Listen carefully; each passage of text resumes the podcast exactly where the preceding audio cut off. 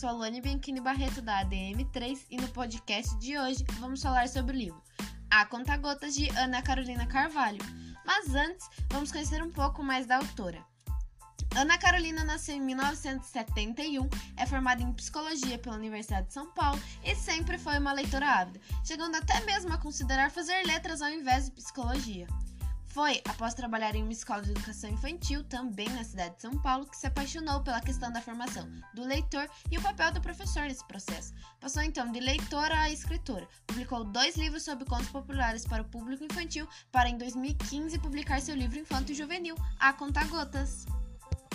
A Conta Gotas é um romance sobre uma menina chamada Olivia que, crescendo sem ouvir nenhuma palavra e sem ver imagens de sua mãe, se sente ávida em busca de qualquer conhecimento ou resquício sobre ela, que fugiu enquanto Olivia ainda era um bebê sem deixar qualquer pista.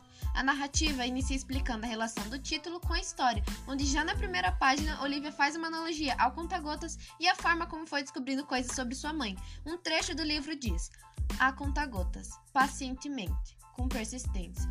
Foi desse modo que conheci minha mãe, em mínimas doses. No decorrer da narrativa feita em primeira pessoa, acompanhamos não apenas sua busca, mas também seu amadurecimento nas formas de buscar.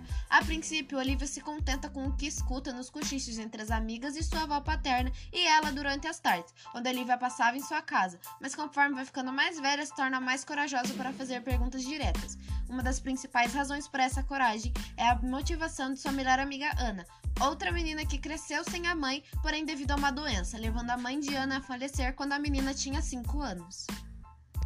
O momento que muda tudo é quando Olivia finalmente cria coragem para pedir a seu pai sobre Flora, uma mulher cujo nome foi citado em uma das conversas entre sua avó e as amigas, onde perguntam se a mãe de Olivia, quem ela descobriu se chamar Laura, nunca ligou para saber da menina, e sua avó responde que sim, mas não para ela, e sim para Flora. Olivia guarda essa informação por cerca de três anos, até achar o momento certo para perguntar, e seu pai, mesmo em um pequeno choque, dá para a menina o endereço que ele se lembrava que Flora morava. A partir disso, Olivia finalmente passa uma busca mais profunda sobre, indo visitar Flora para saber mais, então vendo pela primeira vez fotos de sua mãe, podendo entender onde estava a semelhança entre as duas que todos à sua volta tanto falavam. Olivia acaba indo embora, mas volta mais vezes depois de um certo tempo, conhecendo então Ivan, outro amigo antigo de sua mãe. Com ele conhece mais coisas sobre ela, apesar de certo receio em realmente saber. Ao formar vínculo com Flora e Ivan, Olivia instiga neles também a vontade de saber o que aconteceu com Laura, iniciando juntos uma busca para então descobrir onde ela foi parar. Outro ponto muito importante para a personagem é uma aproximação ainda maior com o pai, feita durante uma viagem que fizeram juntos. Assim, finalmente consegue conversar mais abertamente sobre sua mãe, e Olivia chega até mesmo a mostrar a ele seu álbum nomeado Memórias de Mãe, onde durante anos anotou tudo o que descobria sobre ela. Seu pai até mesmo a ajuda a acrescentar mais algumas coisas no álbum. No fim, Olivia, Flora e Ivan conseguem, com certa dificuldade, contatar a antiga tia de Laura, achando então uma amiga de infância para posteriormente finalmente conseguirem contato com ela. Olivia passa meses conversando com a mãe por e-mail, para então passarem a se falar por telefone e, enfim, aos 17 anos, Olivia embarca em uma viagem para o Rio de Janeiro para finalmente conhecer sua mãe pessoalmente.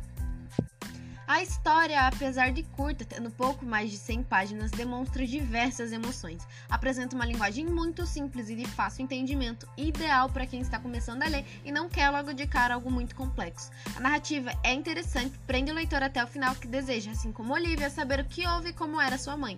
Eu recomendo o livro para qualquer pessoa, apesar de ser focado no público infanto-juvenil. Essas foram as minhas considerações, pontos que considerei relevantes sobre a história e encerro aqui o podcast. Obrigada por ouvir e até mais!